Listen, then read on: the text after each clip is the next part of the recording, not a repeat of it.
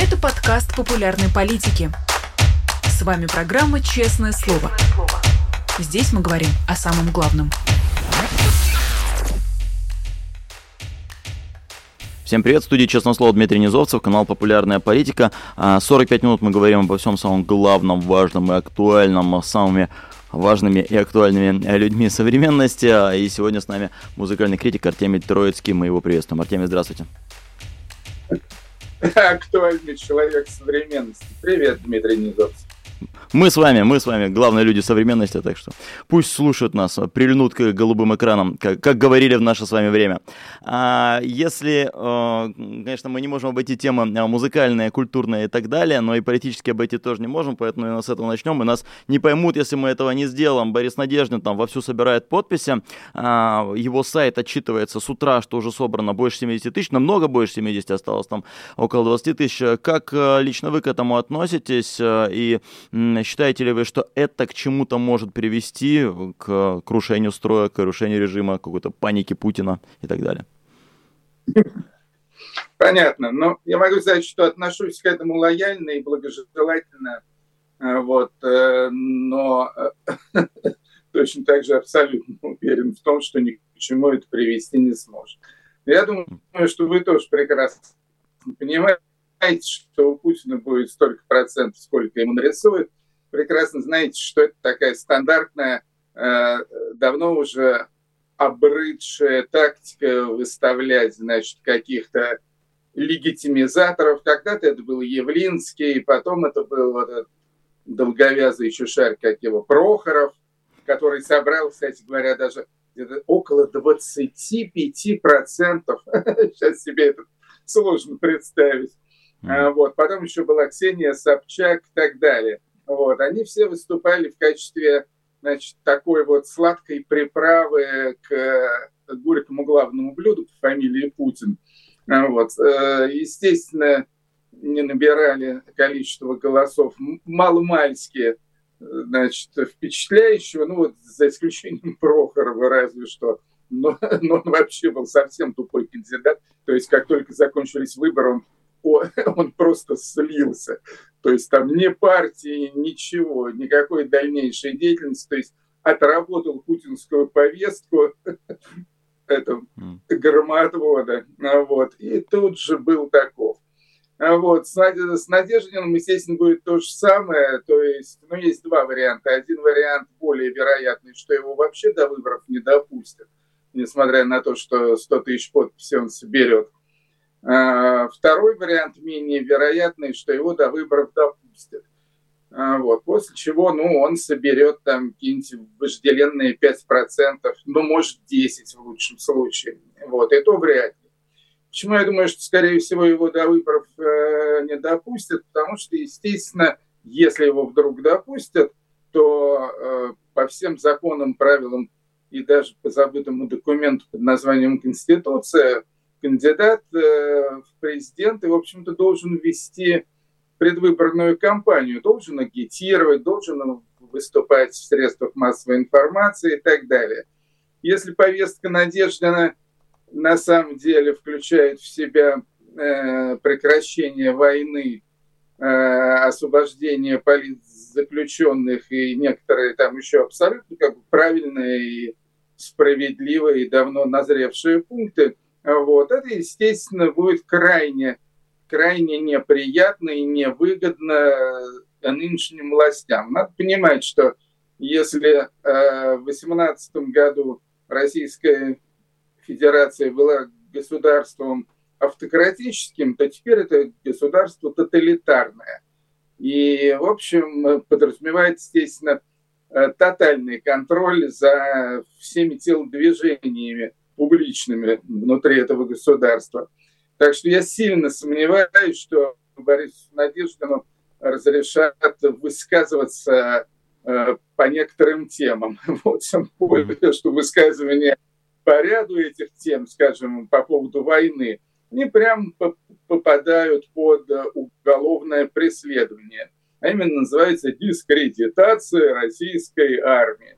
Ну что же, он станет, что ли, дискредитировать нашу армию э, и, и направляться прямо с избирательного митинга в СИЗО, что ли? Нет, это вряд ли. Так что вся, вся эта идея с выборами, она меня, честно говоря, абсолютно не трогает. Вот. И мне смешно просто, как наши оппозиционные деятели, самые разные, вот и вы в том числе, и там mm. всякие вот эти информации и так далее, как они все серьезно как бы и э, деятельно к этому относятся. По-моему, эти выборы никакого отношения, кроме иронии, э, отношения к себе, кроме иронии и издевки, не заслуживают.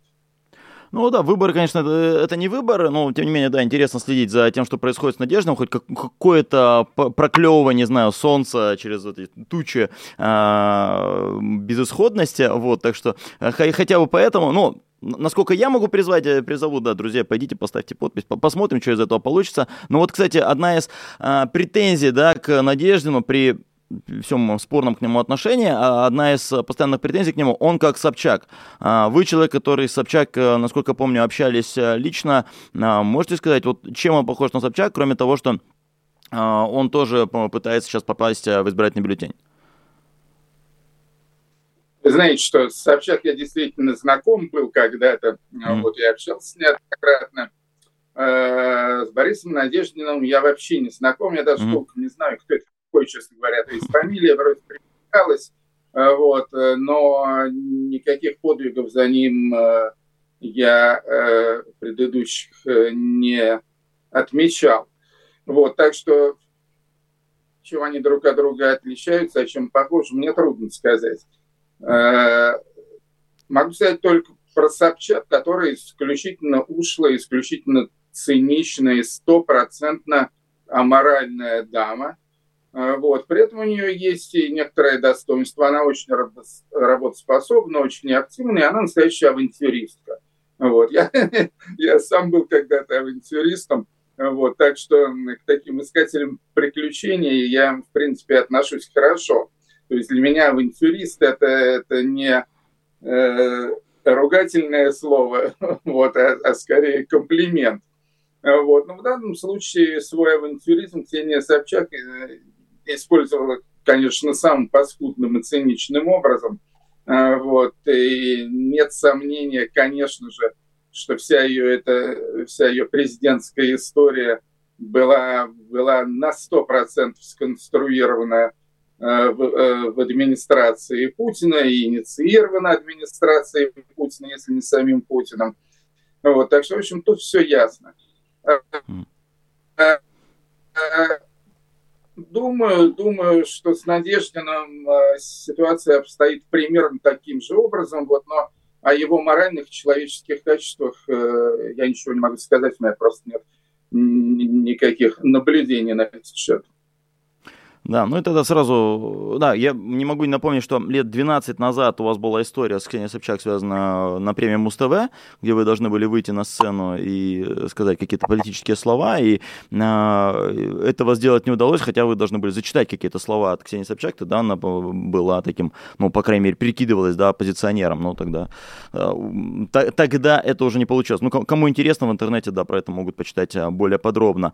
А если говорить про только культурное, да время, в то время, естественно, Ксения Собчак была не той Ксения Собчак, вот, и было это уже сколько, 12 лет, да, mm-hmm. полный, полный астрологический цикл тому назад, да, и я помню, мы тогда с Собчак и с Яшиным, то есть э, Илья Яшин, э, значит, э, был ее бойфрендом, или, ну или наоборот, Собчак была герлфрендом Яшина, мы с ними втроем ездили в Норвегию, в город Осло на какую-то правозащитную конференцию, где выступали там, со всякими рассказами о прекрасной российской оппозиции. Вот. Но это действительно, это было в прошлой жизни.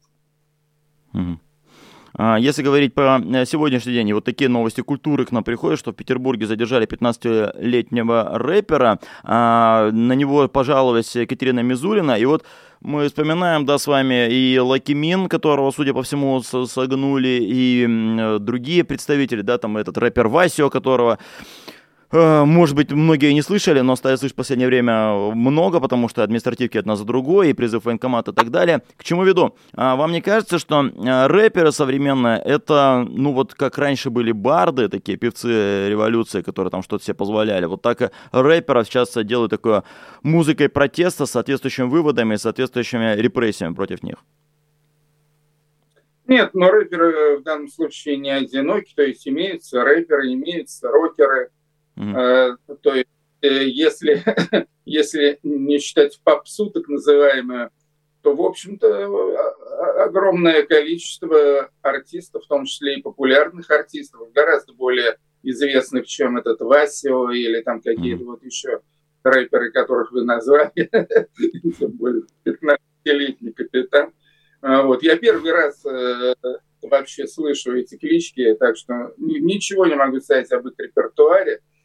Mm-hmm. Вот, но э, вообще вот эта протестная волна среди наших артистов, ну, тех, у кого осталась совесть еще, э, вот, а также смелость для, для того, чтобы откровенно высказываться, вот, они, они молодцы, они пишут песни, они выпускают видеоклипы, и я бы не сказал, что тут имеется э, какой-то э, приоритет у одного жанра, скажем, у рэпа. Я бы сказал так, что что рэперы чуть лучше остальных, в том смысле, что за исключением, кажется, единственного, ну, или двух рэперов, один какой-то есть Тимати такой, ну, какой-то совсем прожженный, и потом есть еще такой э, по кличке Баста, вот, но все остальные рэперы, то есть я не слышал больше ни про одного рэпера, который бы поддерживал войну, выступал на каких-то, значит, этих Z-мероприятиях и так далее. Среди рокеров – такие, э, к большому сожалению, есть, причем даже в немалых количествах. Но гораздо большее число рокеров э, и остающихся в России, и уехавших из России, они, естественно, топят против войны, против режима, и, ну и правильно делают.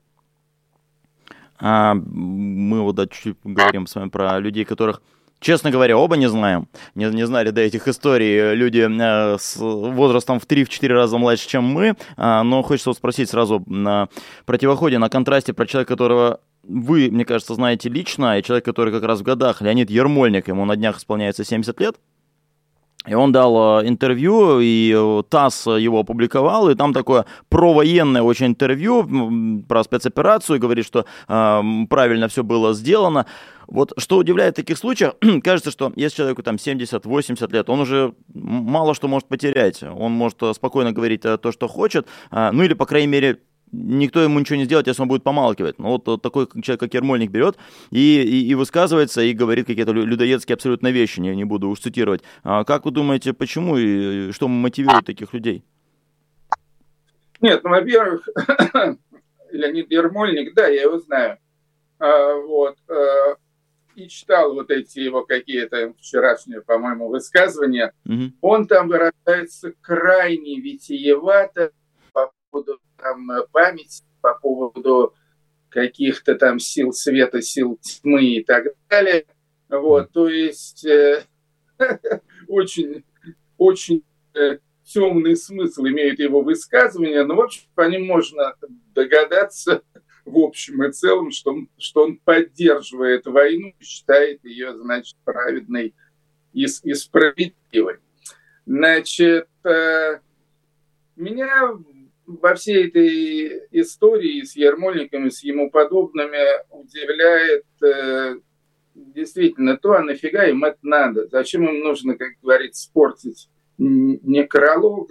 Зачем им нужно вызывать презрение массы, скорее всего, даже большинства своих э, прошлых друзей и приятелей, не очень понятно. То есть э, объяснить это все э, только алчностью, деньгами, ну, я бы, э, я бы не сказал, что это, что это звучит убедительно, что у того же Ермольника, который всегда был с такими бизнес-наклонностями, вот, и, кстати говоря, в этот самый бизнес втягивал и своих друзей, в частности, Андрей Макаревич, то есть всякие mm-hmm. эти Макаревичские э, предприятия, там какие-то СМАК, там то все.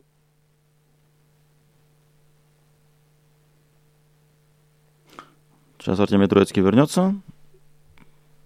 Не теряем надежды. Пока можете, кстати, вопросы писать. А почему, да, появился, честно скажу, почему появился вопрос по Ермольнику, потому что очень многие писали в комментариях, а вот скажите, что там с Ермольником, да, и поэтому мы этой темы коснулись, так что да, сори, да, вас прервал интернет-соединение, давайте, да, попробуем снова вернуться, ага. Да, значит, mm. для меня это загадочно. У Ермольника э, денежных накоплений наверняка дофига. Мог бы он их спокойно использовать, проживая в хорошем климате где-нибудь, э, вот, э, и не испытывая никаких затруднений. Вот, что их заставляет, да, говорить, что, что значит, э, карьера, ну, я еще могу понять там людей типа актеров этих Машковых, Хабенского, вот, которые подмяли под себя целые театры. Да, это, это карьера, от них многое зависит, есть много там что сделать, ну и, соответственно, они готовы пойти там на, на, на всякие подлости ради того, чтобы продвинуть российское театральное искусство. Ну, то есть э, сомнительный аргумент, но тем не менее. Так, я, по-моему, снова завис, нет? По крайней мере, в радиоформате да. вы существуете с нами, да. Голос проходит. Так, вы там скажите вашим техникам, чтобы они там э, подкрутили что-то. Вы там техники, вы там это, вы подкрутите техники. Вы что там, техники совсем уже. Да, а, я сказал. А, э, да, но вот э, касаемо вас, да, эм, какой-нибудь условный ермольник, или другие люди, а, они могут сказать, огрызнуться в ваш адрес. Ну, мы вот много чего потеряем. Я правильно понимаю, что если говорить про ваш пример, вы тоже много чего потеряли от того, что не можете вот э, взаимодействовать э, с родной страной так, как это было раньше? Вы знаете, что я, я кое-что потерял, но исключительно в плане, в плане личных отношений. То есть у меня имеется, ну там, у меня старший ребенок, и имеется в Российской Федерации, вот, у меня имеются прочие родственники, у меня имеются друзья. Э, так что в этом смысле, да, конечно, я кое-что потерял, потому что вытащить их всех за границу, это довольно сложно и проблематично, особенно при всех нынешних э, репонах, которые на этом пути существуют. Э, вот. А если говорить, э, если говорить о профессиональной жизни, то я абсолютно ничего не потерял. Вот, э, я занимаюсь тем, чем занимался всегда, то есть я делаю музыкальную радиопередачу, э, вот, я делаю э, даже парочку этих самых видеоблогов, YouTube-каналов, то есть в этом смысле я никакой ограниченности, никакой там зажатости в углу абсолютно-абсолютно не ощущаю, все у меня, все у меня в полном порядке. Как дела у вашего степного волка, пользуясь случаем спрошу, это для тех, кто не знает, да, вот такая номинация, а, не, несколько номинаций музыкальных, 38 экспертов, насколько я помню, я подготовился после прошлого раза, а, много экспертов, много музыкантов, в том числе и начинающих, и не начинающих, а, как а, с этой премией дела сейчас? В общем-то, я могу сообщить, что э, подсчет голосов премии «Степной волк». Это не номинация, это премия, премия, да. как «Оскар», можно сказать. Даже круче. Э, русский, русский независимый музыкальный «Оскар». Да, и премия mm-hmm. существовала довольно долго, с 2008 по 2014 год. Потом мы как говорится, релоцировались, вот, долгое время ее не было, но, в общем-то, и в музыке ничего такого особо интересного, на мой взгляд, в России не происходило, вот, а сейчас, а сейчас просто пошла такая могучая волна, причем в разных странах э, живут э, наши музыканты, и новые появляются всякие молодые, интересные. Вот, и я решил, что во-первых, из-за того, что пошла движуха, во-вторых, э, потому что, в общем-то, движуху было бы неплохо хоть чем-то объединить и консолидировать, поскольку сейчас она очень разбросана, конечно, по странам и континентам.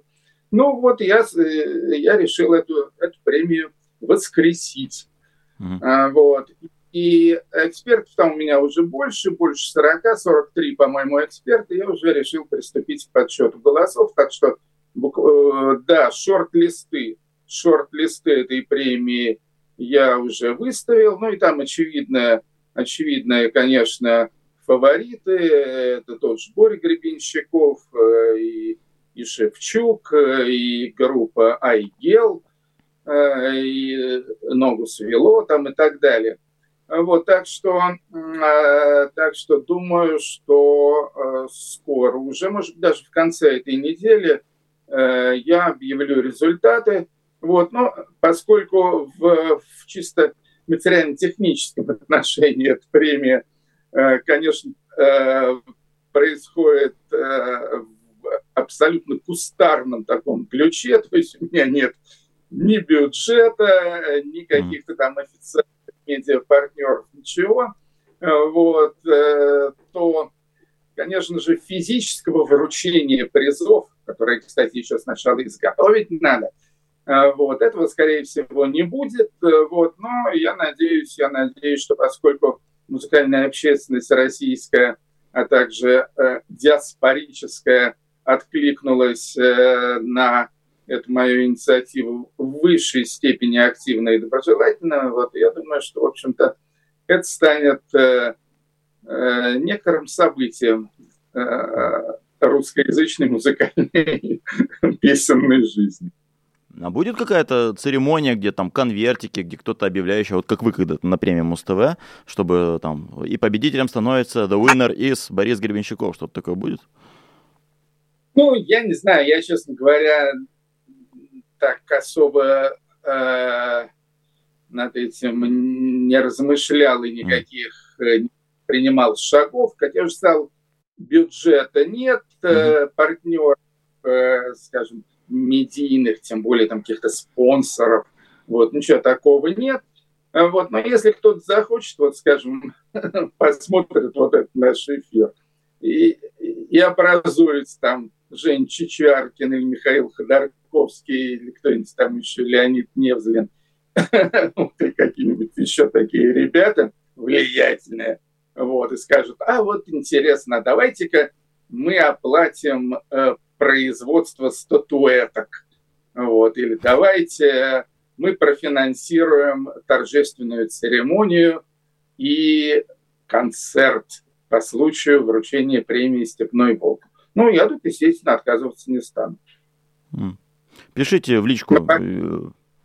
Пишите в личку мне или э, Артемию Киевичу, мы, да, мы ответим и будем рады э, поспособствовать э, этим добрым меценатам. А, но, насколько я понимаю, да, ваша премия объединяет людей с антивоенной позиции, вот там, там нет какого-нибудь паренька с дредами, который поет «Я русский», не будем уж пачкать наш эфир его упоминанием. Нет, вы знаете, э, это музыкальная премия, а не, а не публицистическая mm-hmm. и тем более политическая. Э, вот, так что, так что критерии, по которым отдавали свои голоса эксперты, вот, это, это критерии в первую, в первую очередь художественные, а не какие-то там политико-идеологические. И, соответственно, Э, в шорт-листе есть, есть некоторые артисты, которые ну, действительно прославились какими-то протестными песнями э, за э, истекший 23 год. А есть артисты, группы, песни, книги, которые ну, к политике, к войне э, не имеют никакого отношения. А, да, ну вот да, понятное дело, что не, доп, не допустить какой-то там яркой про-военной позиции. Вот об этом просто хотелось тоже поговорить. А, на днях а, прошла новость о том, что Дима Билан поехал и побывал в ДНР, кому-то там передал помощь. Но, с одной стороны, ну, со, со всех сторон, да, плохой поступок, но вот где находится та грань, где м, человек окончательно становится таким Z-певцом, то есть, если, не знаю, он помогает благотворительности, наверное, все-таки одно, если он там говорит, что ребята воюем вместе и все бьемся до конца, это, это другое, или для вас такой грани нет? Ну, трудно сказать. Дело в том, что имеется некоторое количество вот этих артистов, которые искренне, которые искренне балдеют там от войны, от насилия, от, от всего этого угарного турбопатриотизма и так далее. Но таких артистов очень мало. Ну, то есть обычно в этой связи называют людей там типа Ивана Хлобыстин или там э, Чечерина – Э, ну, там еще там одно, два, три названия э, или, или имени.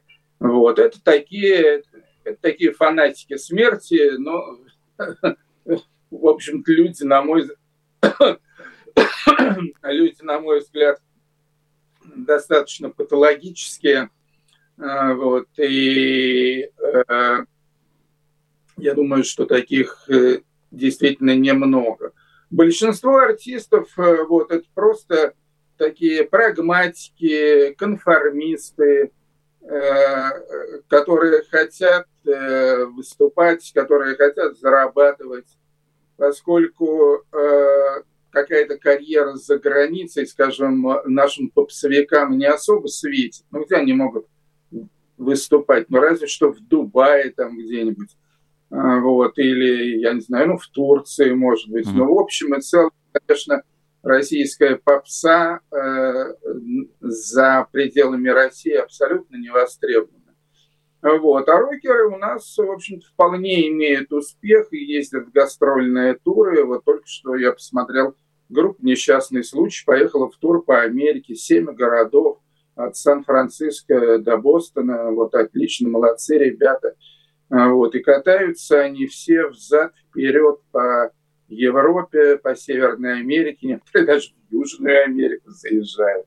Вот, а также в Азию. Вот у Земфиры только что прошли концерты очень успешные э, в Таиланде, на индонезийском острове Бали. Mm-hmm. Вот, так что, э, в общем, э,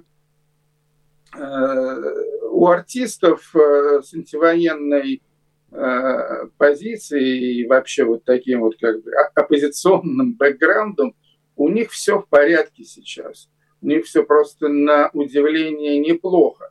Ну, собственно, тут даже и удивляться особо нечему, поскольку аудитория этих артистов, она во многом тоже релацировалась. Уехали же миллионы людей из России э, в разные окружающие ее уголки планеты, э, вот, и, и э, они нуждаются, они нуждаются в русской культуре, в любимых песнях и так далее, и они, в общем-то, прекрасно, прекрасно составляют э, достаточную в количественном отношении, ну, естественно, в качественном тоже, достаточную аудиторию для э, российских артистов за рубежом. У попсовиков этого бы не было, вот, поэтому попсовикам остается присмыкаться, значит, каким-то образом а, вот, перед э, нынешним российским официозом с тем, чтобы а, значит, и просто выступать, ну, а также, разумеется, выступать на каких-то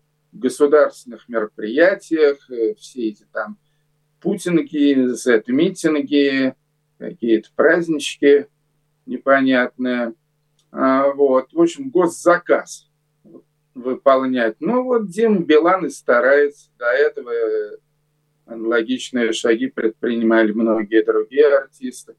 А, вот, ну так, в общем-то, конечно, это все позорно. А, вот, э, но, в общем-то, в отличие, в отличие вот от этих вот э, фанатиков, в общем-то, их понять можно. И все-таки не обойдем мы тему шамана, как, как я не пытался, но уж очень просят а, а, об этом поговорить. А вы, наверное, видели, что у него вышел клип, которого он, наверное, сам будет сейчас испугается. Там а, в тексте песни есть слова «Скажи свое имя, герой, ты не покоренный судьбой, с победой вернулся домой, живой-живой, не прятался ты за спиной».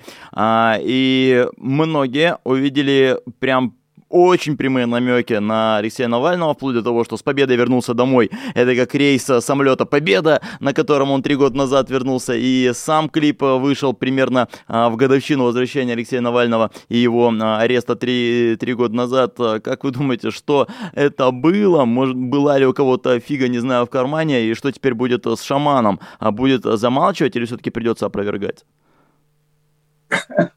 Ну, трудно сказать. Я, слава богу, нахожусь вдалеке. С шаманом этим, опять же, не знаком. Впервые услышал о нем осенью прошлого года, совсем недавно.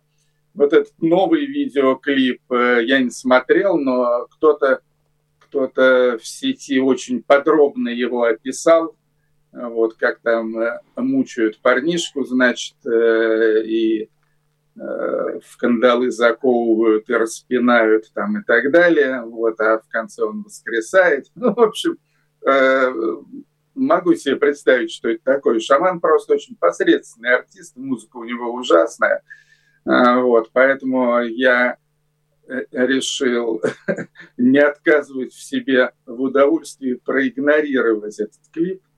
Uh-huh. Вот, смотреть не стал. А, вот, а что касается да, вот всей этой конспирологии, то надо сказать, что меня про шамана и раньше спрашивали, а не троллинг ли это?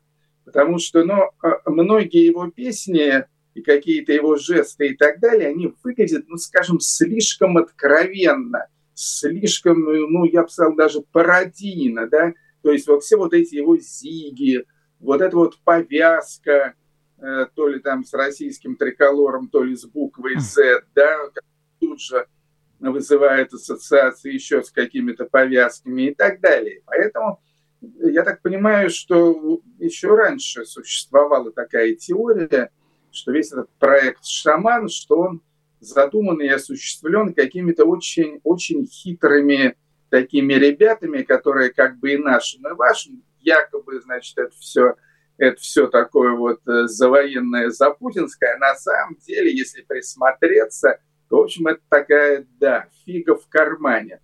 Э, я не исключаю, что это, что это так оно и есть, и тогда вот все эти удивительные совпадения с авиакомпанией «Победа», а главное с датой, с датой выхода клипов, которая совпала с датой э, задержания Навального. Вот. Это все тогда, конечно, некий смысл обретает.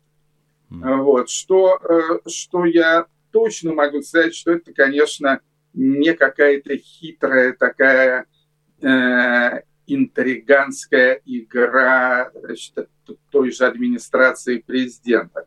Э, вот. Я думаю, что у них просто мозги до этого бы не дошли, потому что, в принципе, ребята, ребята там, конечно, не настолько э, утонченные, скажем так, вот, и работают гораздо более грубо.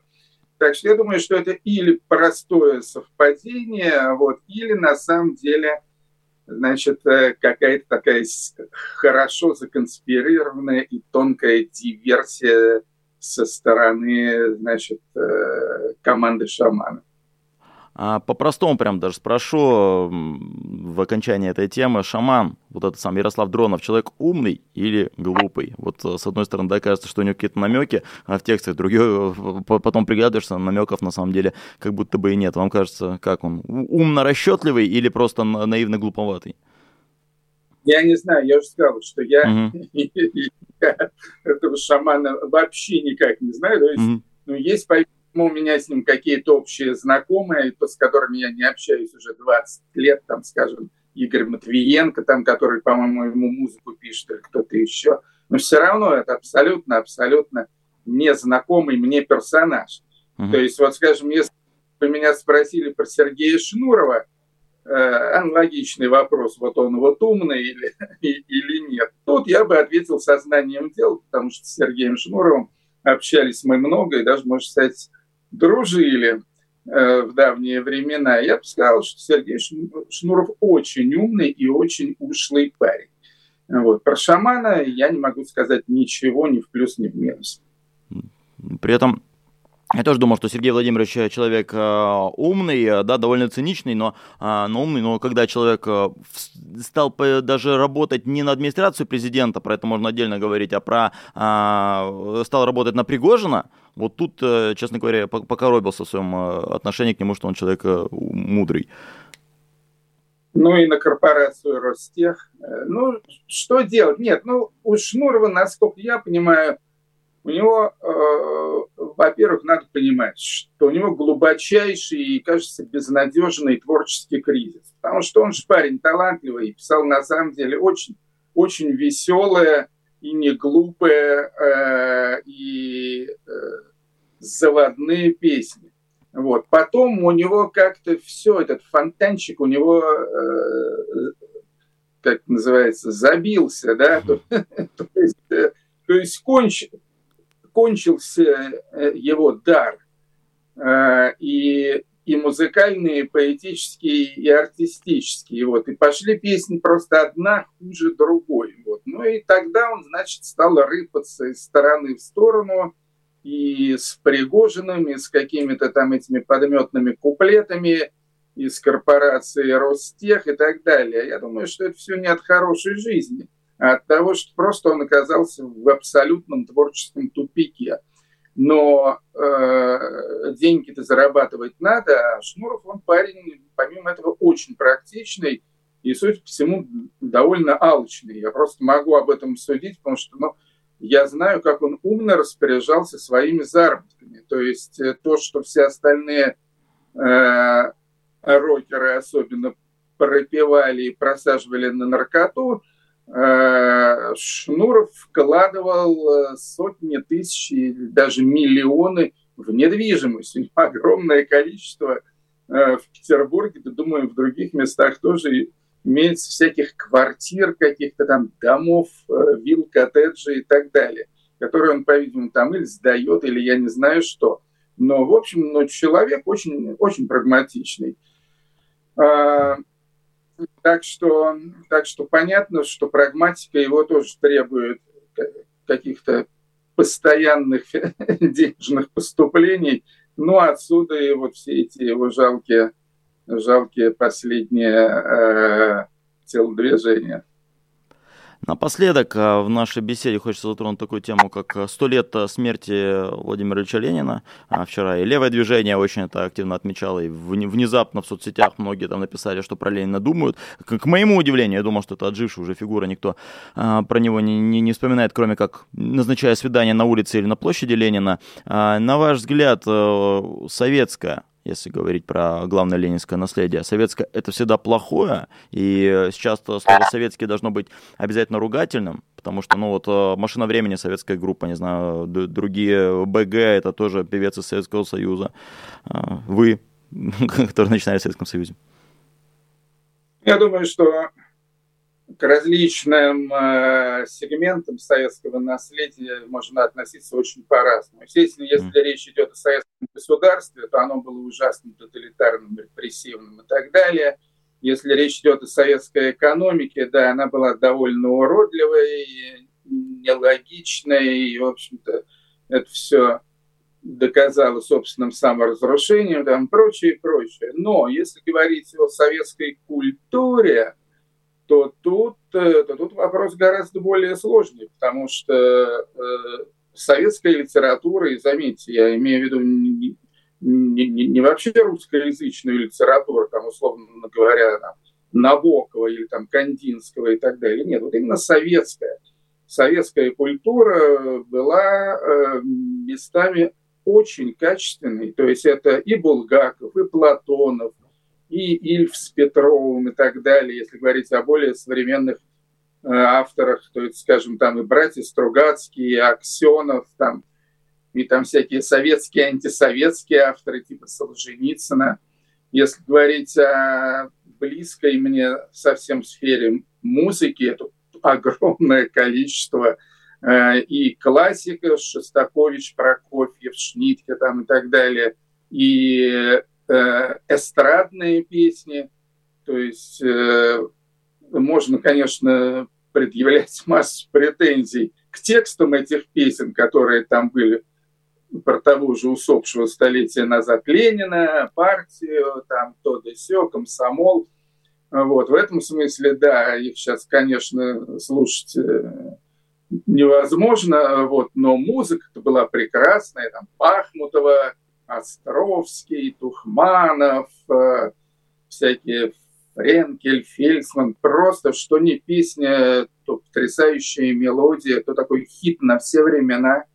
Э, вот. Э, так что я бы сказал, что к советскому культурному наследию надо, надо подходить объективно и отбрасывать там всякую пропаганду, всякую бездарную, там, всю эту агит-литературу и музыку, и монументальную пропаганду, все эти памятники Ленина, барельефы там и так далее, а, вот, и оставлять э, то из советского наследия, что на самом деле было талантливо, а его было, в общем-то, очень и очень много. А в плане экономики, да, и какого-то сбережения человеческого капитала. Что-что? Я говорю, это я еще про кино не сказал. Опять же, как вы понимаете, это и, и Эйзенштейн, э, и Тарковский, и Герман, э, и Леонид Гайдай, кстати, тоже. Это все, это все абсолютная с Рязановым вместе. Да, в этом плане я соглашусь, но вот в плане да, экономики и сбережения человеческого капитала Советский Союз, понятно к нему, как можно относиться, глубоко отрицательно, а в плане музыки, да, ну, мы за эти годы не оставили чего-то похожего на Битлз или Led Zeppelin, а, можно сказать, что из-за Советского Союза мы отставали в плане музыки, или это дало нам какой-то там свой путь, благодаря изоляции мы сделали что-то свое по большей части? Нет, но если говорить о советской музыке, то я говорю, с одной стороны были, ну, об эстрадной музыке, да, mm. я так понимаю, а, вот, потому что, естественно, никто не отрицает величие наследия Шостаковича и Прокофьева. Значит, а, если говорить об эстрадной музыке, то было большое количество по-настоящему талантливых композиторов. И в 20-е 30-е годы тот же Дунаевский, Блантер там и так далее, и в 60-е и 70-е годы. Правда, почему-то где-то вот к концу 70-х э, хорошая советская эстрада закончилась, и пошли какие-то в основном бездари, там типа Игоря Крутого и так далее. Э, вот. Э, но до этого, до этого все, было, все было очень достойно. Если говорить о так называемом русском роке, да, в музыкальном отношении я считаю, что он был, с одной стороны, вторичен, с другой стороны, ну, как бы не особо интересен. И это касается практически всех, за редчайшими исключениями, русских, советских э, рок-групп. Но, с другой стороны, они действительно пошли своим путем. Так же, как, скажем, это сделали немцы, но немцы проявили в роке больше музыкальной изобретательности – а, а наши советские э, рок-авторы и рок-исполнители, они просто, ну, они пошли по пути э, классической русской литературы. У нас рок очень поэтичный, литературный, философский. Э, секса в нем нет, драйва в нем нет, зато есть масса прекрасных стихов. То есть в каком-то смысле русский рок э, гораздо больше наследовал, скажем, русской классической поэзии или более близкой э, советской бардовской песни. А бардовская песня у нас была роскошная. Галич, Высоцкий, Акуджава, Клячкин и так далее. Ким, которого я совсем недавно видел и слышал на концерте в городе Таллине. Так вот, э, так что можно сказать, можно сказать, что, в общем-то, наши рокеры пошли своим путем, э, вот, и вместо, значит, секс, drugs and, and violence у нас был, там, как один финский исследователь писал, секс, drugs and Достоевский. Красиво завершаем эфир вот этой строчкой. Спасибо большое. Артемий Троицкий был у нас в эфире, музыкальный критик. Спасибо большое, Артемий. Пока, счастливо. Пока. И э, пока Артемий отключился, но наша передача не закончилась, я напомню, что мы существуем благодаря вам, благодаря патронам, которые нас э, спонсируют. Вот становитесь патронами и вы, поддержите выход новых выпусков. Ну и смотрите популярную политику тоже. Много чего интересного будет на этой неделе. Да, на этой неделе будет интервью Бориса Надеждина совсем скоро, не, не пропустите его на популярной политике, э, да, так анонсирую, хедлайнера политики а, последних дней, а, и смотрите новостные выпуски, сегодня будет э, и утренний, и вечерний, как всегда, и колонки от моих коллег на нашем канале, много чего интересного по популярной политике, не пропускайте, смотрите, ставьте лайки мне и моим коллегам. Я же Дмитрий Низовцев, на этом с вами прощаюсь, до новых встреч, пока-пока. Вы слушали подкаст «Популярные политики». Мы выходим на Apple Podcast, Google Podcast, Spotify и SoundCloud. А еще подписывайтесь на наш канал в YouTube.